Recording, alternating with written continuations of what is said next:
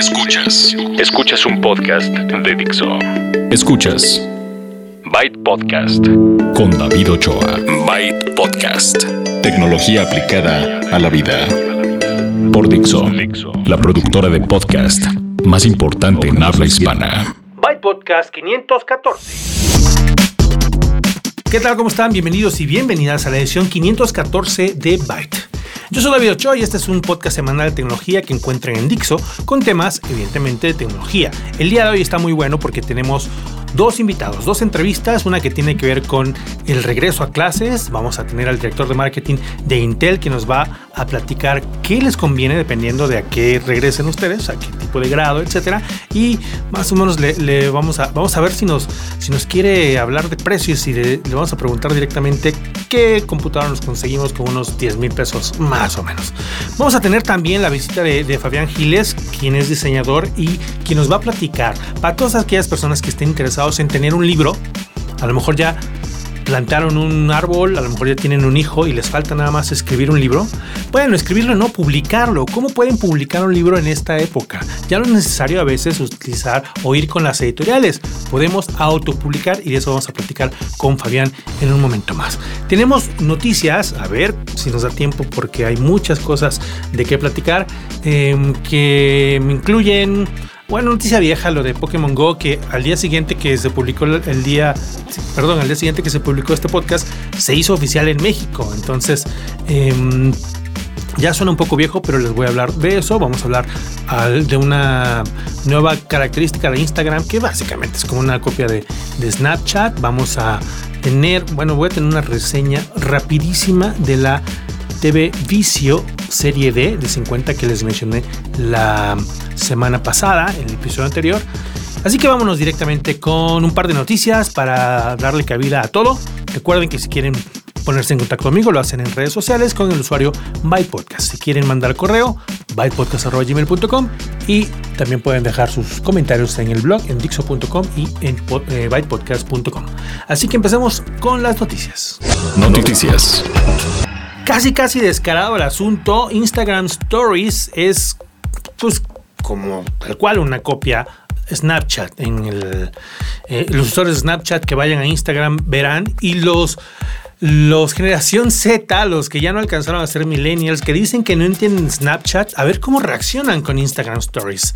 A lo mejor después de usarlo y de empezar a compartir estas historias en, en videos o en fotografías, deciden que sí le van a entrar a la Snapchat porque es básicamente lo mismo. Ahora si ustedes abren Instagram, en la parte de arriba les aparece si alguien más está publicando historias, les aparecen los iconos de, los, de esos usuarios en la parte de arriba. En el momento que lo tocan, ven lo que están poniendo en pequeños videos o en una sucesión de fotografías. La pantalla completa y en cuestión de horas desaparecen. Que es básicamente lo que pasa con Snapchat, ¿no?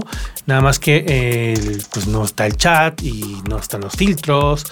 O, la verdad no me fijé si a lo mejor sí hay eh, filtros, pero bueno, Instagram siempre ha tenido filtros y creo que fue el que puso de moda los filtros, pero me refiero a esto que hace eh, y que ha hecho más popular a Snapchat, ¿no? Que se convierte en carita de perro, que un payaso, que tienen eh, la las flores en la cabeza, etcétera. Bueno, se llama Instagram Stories, seguramente ya lo vieron en Instagram y si no, ahí está para que actualicen su, su programa y empiecen a practicar si se quieren cambiar Snapchat. Como les mencioné, Pokémon Go ya es oficial en México. Hace unos días fue lanzado oficialmente. El, al día siguiente que, que que grabé esto, pues ya no me dio tiempo de incluirlo. Ya lo encuentran ustedes en las tiendas de aplicaciones, en iTunes, App Store o en la Google Play Store. Si ustedes ya tenían el anterior, ya se dieron cuenta que lo pueden actualizar, no pierden ningún dato. Me, me tocó eh, en el mío y en el de mi hijo, ambos lo actualizamos, eran diferentes las, las versiones y simplemente se actualizó, guardó todo, no borró nada y seguimos con em, el mismo nivel y todo eso. Entonces, si ustedes ya se estaban esperando por algún motivo, a lo mejor por, por el simple motivo de que no sabían de dónde descargarlo o no lo encontraban, o no tenían una cuenta gringa en Lightning Store, ya pueden descargarlo oficialmente en México, ya pueden unirse a las hordas de personas que están cazando Pokémon eh, Go. En, México, bueno, están, están cazando Pokémones. La aplicación se llama Pokémon Go. Em, si ustedes no saben qué es, eh, yo no sé de qué roca acaban de salir, debajo de qué roca acaban de salir. Pero bueno, ya está oficial México, ya pueden gastar dinero, ya pueden comprar un montón de cosas y ahí me cuentan qué les parece por si se habían estado esperando a que fuera oficial. Eh, y ya para terminar las noticias, quiero platicarles que hay un, festival de animación de, que se va a llevar a cabo en Cuernavaca, Morelos, en septiembre. El 6 al 11 de septiembre se va a llevar a cabo el Festival Pixelatl, que es de animación, de cómics y que no es la primera vez que se hace. Ya hay unas ediciones anteriores y les, les interesa mucho si ustedes quieren consumir animación, eh, cosas en 3D y, y en, en cómics, pero también si son diseñadores, si quieren empezar a producir, si quieren conocer la industria, hay mucha oportunidad. Como ya les digo, que ya ha habido otras ediciones, ya tienen cierta fama, ya viene incluso una delegación desde Quebec Canadá a México, a este festival, a conocer y a escuchar los proyectos que, tienen. Tienen la oportunidad de participar y si no, simplemente pueden ir a las conferencias, a los talleres o a disfrutar lo que durante esos días allá en Cuernavaca, Morelos, va, Morelos va a estar presente en el Festival Pixelatl. La dirección para que ustedes se informen más es elfestival.mx. Vamos ahora con nuestra primera entrevista. Entrevista. entrevista. Y como lo anunciamos al principio, estamos en la entrevista, en esta ocasión con Luigi Forestieri, director de marketing para Intel en México. Luigi, ¿cómo estás? Bienvenido. Muy bien, gracias. Gracias por recibirme. Qué bueno que nos acompañas porque estamos en la época del back to school. Así es. Y siempre en esta época es muy común que nos empiezan a preguntar, oigan, ¿cuál computadora compro? ¿Me conviene cambiar? ¿Por qué? Si no, entonces tú nos puedes ayudar en eso. Claro, mira, eh, en este tiempo de back to school o de vuelta a clases, eh, todos los diseños de 2 en 1 que Intel ha liberado al mercado ya están disponibles. El año pasado todavía estábamos trabajando en traer los equipos a México, como es normal cada vez que lanzamos un producto nuevo. Y ahora ya tenemos todo el assortment completo de 2 en 1 o PCs normales o notebooks normales que no, que no se convierten con sexta generación de Intel. Creo que eso es lo más importante. El hecho de tomar la decisión de tomar, eh, de refrescar ese equipo y eh, tomar ventaja del, del, mismo tipo de máquina y de lo que el procesador puede entregar en su momento. Vamos a hablar en particular de esto de los procesadores. Estamos hablando de, estudiantes, pero también hay de estudiantes estudiantes, ¿no? sí. Hablemos de, diferentes grados quizás, de los que inician. Eh, los que inician, los que están en lo que son media y así, ¿cómo que les conviene a cada uno de esos segmentos? Mira, la primera, yo diría que el primer peldaño es el procesador Intel Pentium, que probablemente mucha gente lo conoce y pensará, bueno, eso tiene como 20 años o 10 años de haber salido. Sí es cierto, fue un procesador que sacamos hace muchos años, pero la nueva versión que viene a la par de sexta generación te permite hacer todo lo que hace un procesador, por ejemplo, de la línea Core i5 o Core i3, con ciertas limitaciones obviamente, y es como la gama de entrada para estos estudiantes que van a probablemente hacer tareas, hacer hojas de cálculo, van a operar ciertos programas, pero no van a demandar mucho del equipo. Cuando ya empezamos a entrar en un área donde ya estás diseñando, donde estás programando o donde estás probablemente usando recursos más intensivos como video o vas a hacer videoconferencias o vas a colaborar con otros estudiantes si es que ese es el caso, ya recomendamos que entres en la línea core en los niveles I3, I5 o I7, dependiendo de, de tu desempeño o de lo que tú requieras del equipo y también obviamente también del presupuesto, ¿no? Que muchas veces queremos comprar un super equipo, pero el presupuesto no da. Y lo que hizo Intel ahora es literalmente tener la solución para todos los bolsillos y obviamente en todos los, en todos los form factors disponibles. Si, el, si lo que quieres es una PC para tu casa, para tenerla en familia, para que no solamente la use el estudiante, Existe, por ejemplo, la All-in-One, que es la evolución de la PC de torre, que estamos acostumbrados a ver el monitor separado de la torre. Ya es todo integrado en uno solo y tiene opción de touch, que es súper importante. Eh, y si ya estás pensando más en movilidad, en sacar la computadora en una mochila, o eh, no tienes mucho espacio, por ejemplo, en un escritorio y trabajas en tu mesa del comedor, depende mucho del hogar, está la opción de la notebook normal, que es la que todos sabemos que conocemos, que se abre y se cierra 90 grados O la opción de dos en uno, que ya es unir la tablet y unir la notebook en una sola y utilizarla como mejor te convenga en el momento, ¿no? Si, si estás con amigos o estudiando, usar el touch y compartir imágenes o probablemente usar una presentación de PowerPoint en modo tableta también puede ser para transmitir mejor un mensaje.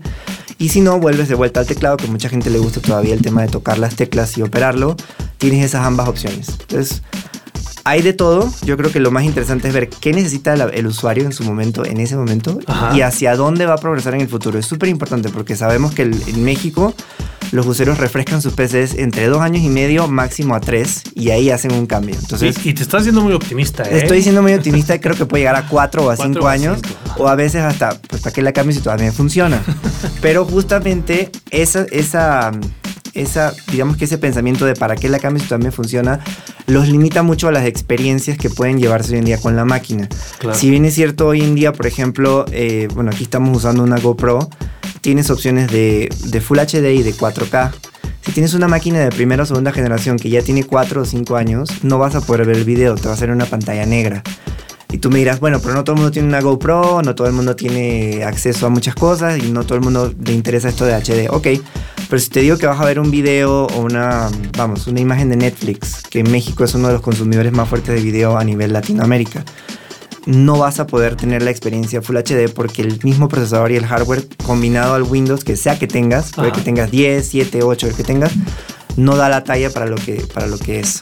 Claro, déjame preguntarte, ¿estos eh, diferentes factores que me mencionaste son dependientes del procesador o nada más vamos a encontrar un procesador en cierto tipo de, equipo? No, son independientes del procesador. Dependiendo mucho del fabricante y de la estrategia a la que el fabricante quiera, quiera llegar en el mercado, nosotros como Intel recomendamos que tengan la gama completa, ya sea un estudiante de entrada, una persona que solamente va a usar la máquina para, para tareas básicas, o vaya corriendo hasta Core i7, que es la gama más alta. Mucha gente nos dice, bueno, pero Core i7 usualmente es un computador súper grueso, que genera mucho calor, que gasta mucha batería porque el procesador es mucho más potente. Ya hoy con sexta generación eso no existe. O sea, para que tengas una idea, la primera generación consumía alrededor de 45 a 50 watts de electricidad de una pila. El de sexta consume 15. Entonces ya hablamos de 10 horas de duración de pila hasta en un Core i7. Va a variar obviamente dependiendo del uso que le des. Eh, hablamos de 2.5x mayor fuerza en el procesamiento de la máquina, o sea, la respuesta que te da cuando abres un programa y hasta 20 veces los gráficos que vienen integrados al procesador. Intel tiene una gama de, procesadores de video integrados a sus procesadores físicos que ayuda y acompaña al, rendimiento. Entonces, em, diría yo que está abierto cualquiera, depende del fabricante y depende de dónde lo quieras comprar, pero puedes conseguir equipos muy baratos con buenas características, equipos de gama media también con buenas características y si ya quieres la última experiencia, o sea, lo más eh, lo más poderoso, puedes encontrar Core i7 o hasta Core M, que es también una variante de la línea Core, donde ya obviamente pues, tú decides, ¿quieres más batería porque andas más en la calle y sacrificas un poco tu desempeño? ¿O quieres más potencia y un poco menos de batería? Entonces, la verdad la gama está abierta. Creo que los usuarios hoy en día para este Back to School tienen la opción de ver todas las opciones de procesadores con todos los form factors disponibles que hace un año cuando, cuando pasamos por esta temporada a través de Back to School. Claro, y algo que tienen que saber todos es que la tecnología avanza muchísimo. Entonces, en este, en este año pasado, bueno, tenemos más o menos como una generación cada año de, de Intel. Aproximadamente, sí, Pero si su computadora es de hace dos años, tres años, pues lo que acabas de decir aplica. Para terminar, quiero, quiero que me des así como una idea, ¿no? Alguien me, pregunta, oye, tengo 10 mil pesos, ¿qué me compro?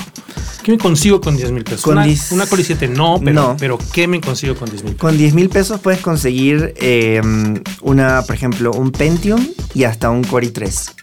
Eh, debido obviamente también a la fluctuación de la moneda, de que fue algo muy característico este año, ciertas bandas de precios se han movido, pero en vista de que viene, ya estamos en la temporada de Back to School, yo calculo que puedes conseguirte un Pentium y un Core i3. Core i5 probablemente sí, pero con unos 1000 o 1500 pesos más. Ok.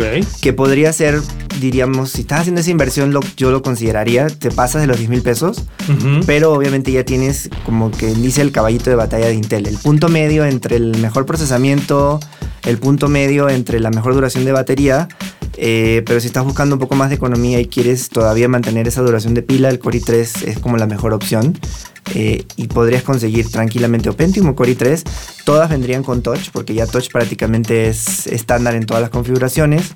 Eh, la experiencia de Windows 10 está incluida porque ya estamos 100% inmersos en ese matrimonio Intel-Microsoft que trabaja relativamente bien porque sin Windows la máquina no funciona bien y sin Intel pues la máquina tampoco podría hacer ciertas cosas. Y ahora que ya está Cortana en español, pues también. Exacto, ya a partir del 2 de agosto pueden tomar ventaja de Cortana, el, el asistente digital aunque la máquina sea de antes de esa fecha, la actualización la pone al día y les da Cortana.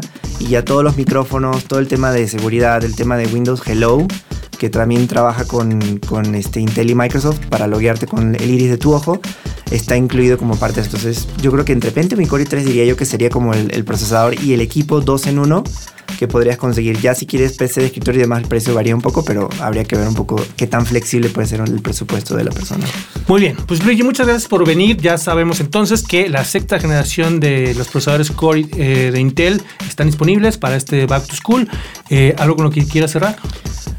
Refresquen su equipo, tomen oportunidad de lo que está pasando ahorita, el hecho de encontrar diferentes tipos de máquinas en el mercado para cualquier bolsillo y cualquier necesidad es sumamente bueno, es algo que probablemente no había pasado antes y yo creo que ahora es el momento de tomar, dar ese paso y dar esa, dar esa digamos que ese, ese salto hacia adelante y ver la experiencia que la máquina puede presentar hoy en día y evitarse problemas de no puedo o no me funciona o no me funciona como quiero y demás. Muy bien. Luigi Forestiere, director de marketing para Intel México. Muchas gracias por estar aquí en Byte. Gracias a ti. Entrevista. Entrevista. Byte. Y como tenemos doble entrevista, dobles invitados, como les dije al principio del programa, vamos ahora a platicar con Fabián Giles, que es diseñador, viejo amigo. Qué bueno que estás. Bienvenido a Byte, Fabián. Un gusto estar aquí contigo, David Ochoa, en este espacio de Byte. Hombre, pues qué bueno que nos vienes a platicar. Y vamos a, a, tomar un tema que yo creo que hace mucho no habíamos platicado, pero que ha sufrido como diferentes cambios que me parecen interesantes. Vamos a hablar de los libros electrónicos. Así es. Pues mira, yo eh, puedo decirte que yo tengo ya casi tres años en el tema de los libros electrónicos. Comencé pues como una opción pues para poder publicar, dado que las editoriales pues te van dando como mucho tiempo para esperar. Y la opción más viable fue pues eh, empezar como a, a, publicar libros electrónicos. Yo encontré la viabilidad en tres, digamos en tres plataformas que creo que son las más eh, concurridas o uh -huh. las más ocurridas dentro de este, este panorama del libro electrónico. Uno de ellos es Amazon. Amazon comenzó con su plataforma de Kindle ya hace varios años, casi cinco años, que en México. En México. Uh -huh. Hablamos de esto porque obviamente pues sí, en Estados Unidos y en Europa pues ya tenía más tiempo. Uh -huh. Pero la facilidad para publicar fue lo que a mí me llamó la atención. O sea, tú generas un archivo, digo, eh, hay gente que lo hace como como un libro electrónico eh, desde su documento en Word, lo transfiere a estos formatos de Kindle y posteriormente pues solamente lo vas dando formato, le pone una portada, el libro se sube en un archivo .mobi uh -huh. a la plataforma de Amazon y de ahí pues la Amazon te da la, la, versatilidad de que lo difunde en más de 50 tiendas que tiene alrededor de, del mundo. De igual forma, eh, lo mismo sucede con Google Play, que también Google Play es otra plataforma que ofrece, pues sí, con tu misma cuenta de Google, te metes al, al, al, centro de asociados que le llaman ellos de, uh -huh. de, libros de Google Play, subes tu archivo en un formato PDF que inclusive, o, o bueno, igual en un por, formato e, e, EPV, que es Electronic uh -huh. Publication, y esos dos formatos pues los son los más este, reconocidos y los subes a la plataforma de Google Play y posteriormente pues lo puedes ver en tanto en tu computadora como en tu dispositivo con Android. Con... Y la gente que utiliza su Android o que tiene una cuenta de Google, se, deben sonar que se pone a bajar un archivo, perdón, una aplicación, uh -huh. música, están los libros. Exactamente, de esa manera pues creo que es una de las plataformas que más difusión tiene obviamente por el buscador Ajá. y por toda la gama de, de, aplicaciones precisamente que tiene dentro de tu correo, este, el Google Docs, el Drive y, y, y el Android también, ¿no? Exacto, que es otro sistema que también tiene mucha demanda.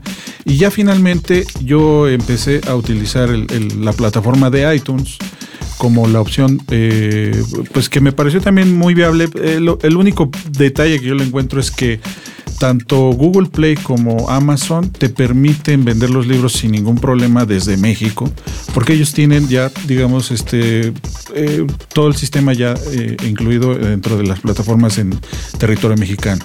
En el caso concreto de iTunes, iTunes te, te exige que lo hagas directamente en su tienda en Estados Unidos. Tú, Oh. tú tienes que registrarte como usuario haciendo la analogía como, como si te dieras de alta aquí en el Registro Federal de Causantes en- an- ante el SAT en México, lo tienes que hacer ante el, el Registro Federal de Causantes de Estados Unidos como usuario o como un vendedor exter- ex- eh, extranjero. Ese proceso lleva un mes de registro porque lo haces directamente. eh, Bueno, a mí me tocó hacerlo por fax. O sea, yo te puedo decir que fue algo que a mí me llamó mucho la atención. Claro. Que, que en 2013, cuando comencé a vender libros electrónicos, el, el trámite de hacerlo vía fax y después recibir la respuesta eh, por el mismo medio, pues sí me causó así como extrañeza, ¿no? O sea, ya Eh, con que- la tecnología que hay. Exactamente, que extrañeza que nos, nos, nos invade a todos porque Amazon sigue también, cuando tienes alguna disputa o quieres algo, eh, te pierde la cuenta o algo, todavía te pide, hace una semana estaba viendo, todavía te pide Con fax. Sí, pues digamos que es la única opción, digamos. como, de- como, eh, no sé en qué película vi que decían, pues es que no hubo, no hubo anti, no hubo tecnología antifax, ¿no? Pues no. O sea, atacaron a las computadoras, pero nunca atacaron a los faxes, ¿no? No, y, pero bueno. Y sigue siendo, digamos, pues sí, esa, esa parte, pues, digamos, tangible, porque tú, tú utilizas un papel que transfieres mediante el fax y ya con eso tienes una prueba palpable de algo que necesitas. Bueno, en este caso te tardó un mes y ya posteriormente ya te registras con ese número que te dan en el programa que se llama iTunes Producer, que es donde, es donde tú puedes subir tanto libros, música, este, videos, en fin. Ten- tienes, digamos, también ese... esa- Prácticamente todo menos aplicaciones. ¿no? Exacto, Menus Apps y ahí eso es directamente con la App Store. Entonces, en el caso concreto de los libros, lo, lo subes mediante...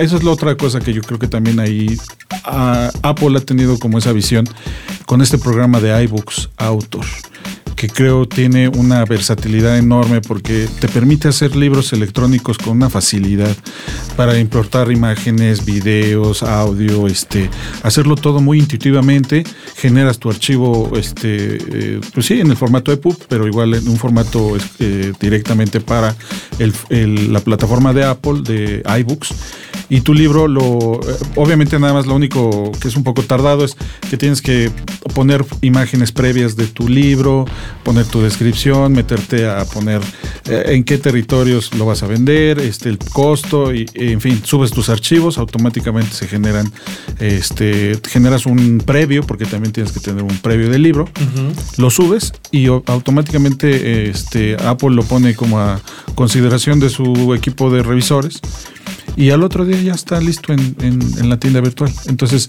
igual tiene 51 tiendas. Bueno, son 52, pero en China, ahí sí es donde tiene muchas limitantes. De hecho, quisieron abrir el- el mercado a, a muchos libros. A mí me tocó de los libros que ya estaban publicados, que te decían 51 tiendas, excepto China, y China estaba como en rojito, así como que están veremos. Y obviamente no, no, no llegaron a un acuerdo, yo creo, o el mismo, yo creo, gobierno chino dijo nada más. O quién sabe qué estabas publicando y los chinos no les gustó, mano. Vamos a hablar ahorita de eso, de qué es lo que contienen tus libros. Nos acabas de platicar que es muy sencillo y cómo alguien se puede saltar básicamente una, una, Una editorial. una editorial, ¿no? Ya podemos vender libros en... y ya podíamos, nada más que nos estás dando, contando tu historia. Platícanos ahora, ¿qué es, qué es lo que tienes tú ofertado en esas tiendas? Yo en estos libros, eh, utilicé como lo que era el, el tema que yo estaba eh, pues aplicando en esos entonces, que es toda esta cuestión del humor político. Generé varios libros con esta temática de humor, de sátira, de cuestiones actuales de la política, pero obviamente el tema es un poco escabroso. O sea, es- se ha ido como que cerrando un poco también esta cuestión de que, ah, tú eres alguien que hablas bien o mal del gobierno o de alguna cuestión que no te parezca. Eso también eh, es como en todo. O sea, yo lo viví también, por ejemplo, en el caso concreto con el monero Rius. ¿no? Ujú. Rius en los años 70 también vivió toda esta cuestión de la censura y... Del la- PRI. El PRI, Y ahora que exactamente. regresó el PRI, Igual volvemos vamos a lo mismo, o sea, sí, Ah, pero ahora estamos Querían andando. regresar, ¿verdad? Exactamente. Entonces, digamos que esta parte del internet se ha salvado mucho de esta censura. Obviamente, este, pues sí, trato de que mi humor sea, pues, eh, familiar, o sea, no utilizo un humor que, que- caiga en, lo, en grotesco, en lo vulgar. Y sobre todo porque los libros, eh, de alguna manera, este tipo de, tema, pues sí, llevan este, e, esta cuestión de que pues todo es sarcasmo, ironía, pero también genera conciencia, ¿no? Entonces, a la par de lo que es este, este tema del humor político, yo también he estado como en la cuestión del arte, o sea, también he tenido como esa, esa eh, ambivalencia de, ok, trabajo en cuestiones de humor, pero a mí como diseñador también me gusta mucho la cuestión de la estética y el arte. Y eso lo apliqué en estos libros que recientemente he publicado este año. Este año ya voy para tres, tres libros que estoy terminando de publicar. Me enseñaste los de fotografía, que se ven bien. Exacto, son tres, pues, dos libros que empecé como a utilizar, que ahí es otra cuestión también que me gustaría mucho como platicar, el, uso del iPhone como, como un equipo fotográfico que ya te permite fotos con calidad aceptable. O sea, no estamos hablando de un equipo Nikon o Canon. Obviamente, digo, ya son palabras mayores que utilizan mucho los fotógrafos profesionales. Pero a su vez, el, uso del iPhone eh, a mí me ha permitido, pues sí, tan, tan solo llevarlo en la bolsa y después ver una imagen, sacarlo, tomar la foto y después utilizar la computadora para retocar ciertas cosas.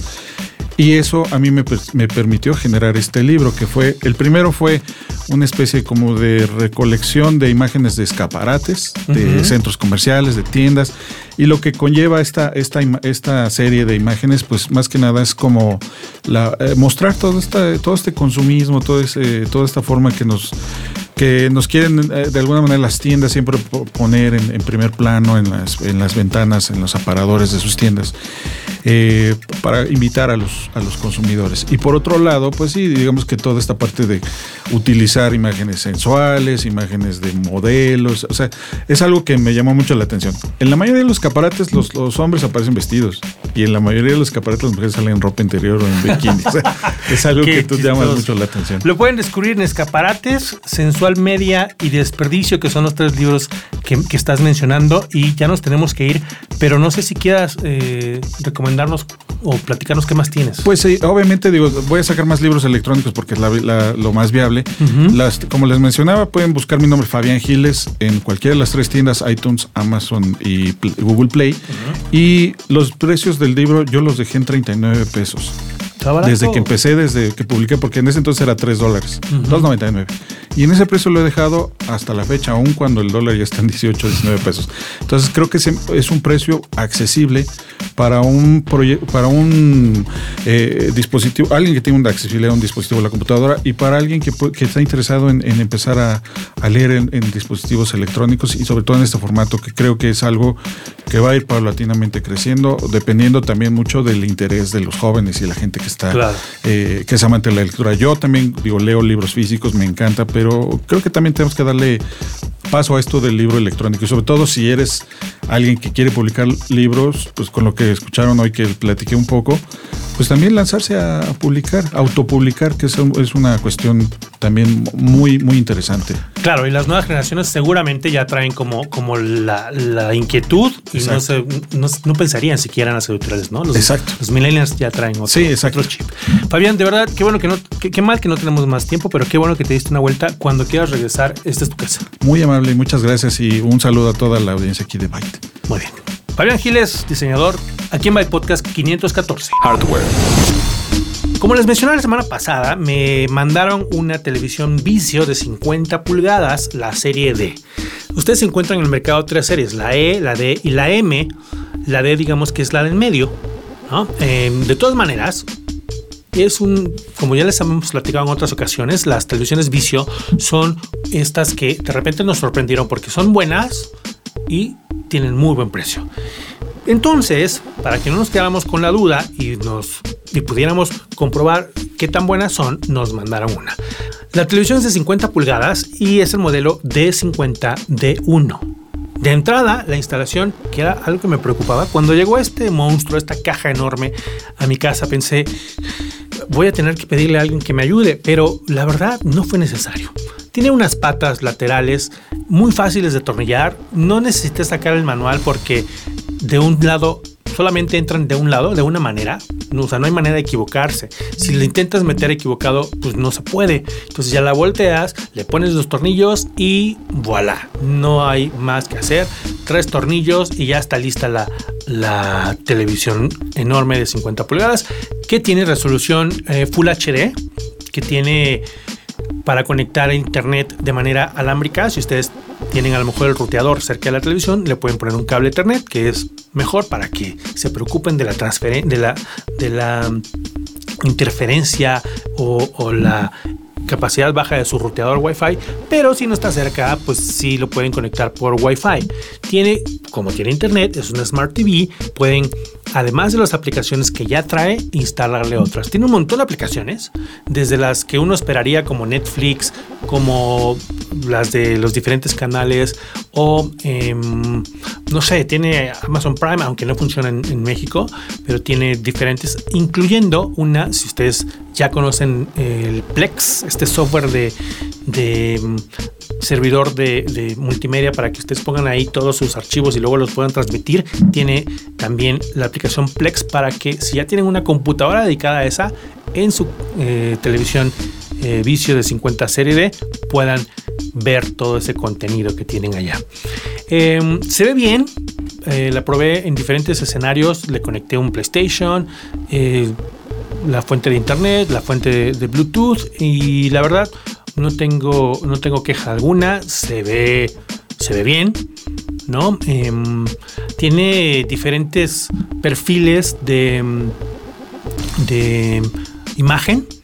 Con un solo botón rápidamente pueden ustedes escoger eh, algo más calibrado, algo más oscuro, más cálido, ¿no? Ahí tienen como cinco opciones, fácilmente para si quieren juegos, para si están viendo un partido, algún deporte, muy fácilmente accediendo con un, solo botón.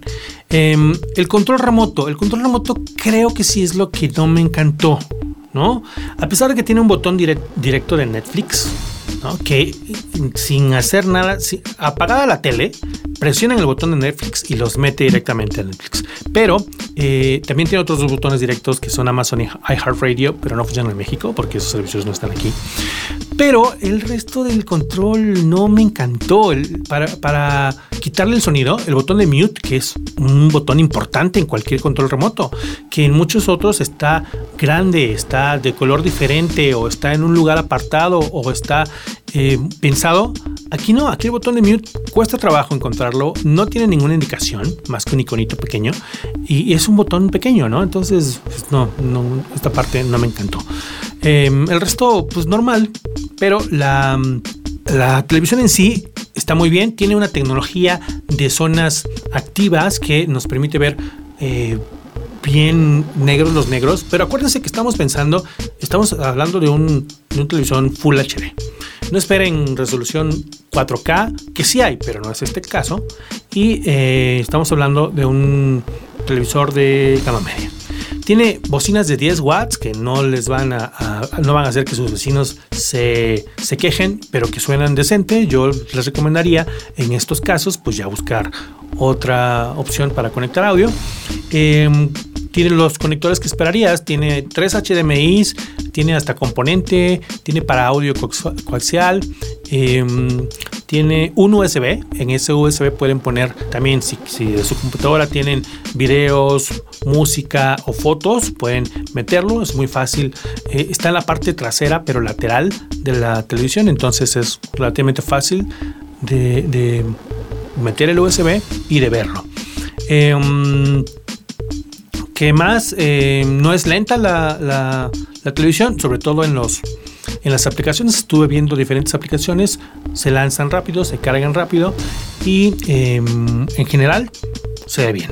Es una televisión que México cuesta 9 mil pesos. Para que se den una idea, las baratas de 4K están arriba de 15 mil.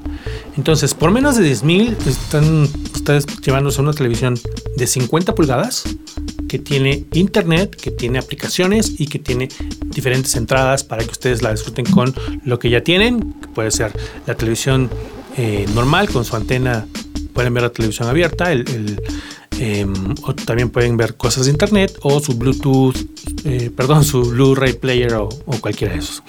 Em, por supuesto, vayan a verla yo les estoy platicando que la usé, no tengo ninguna queja más que lo que les platiqué del control remoto.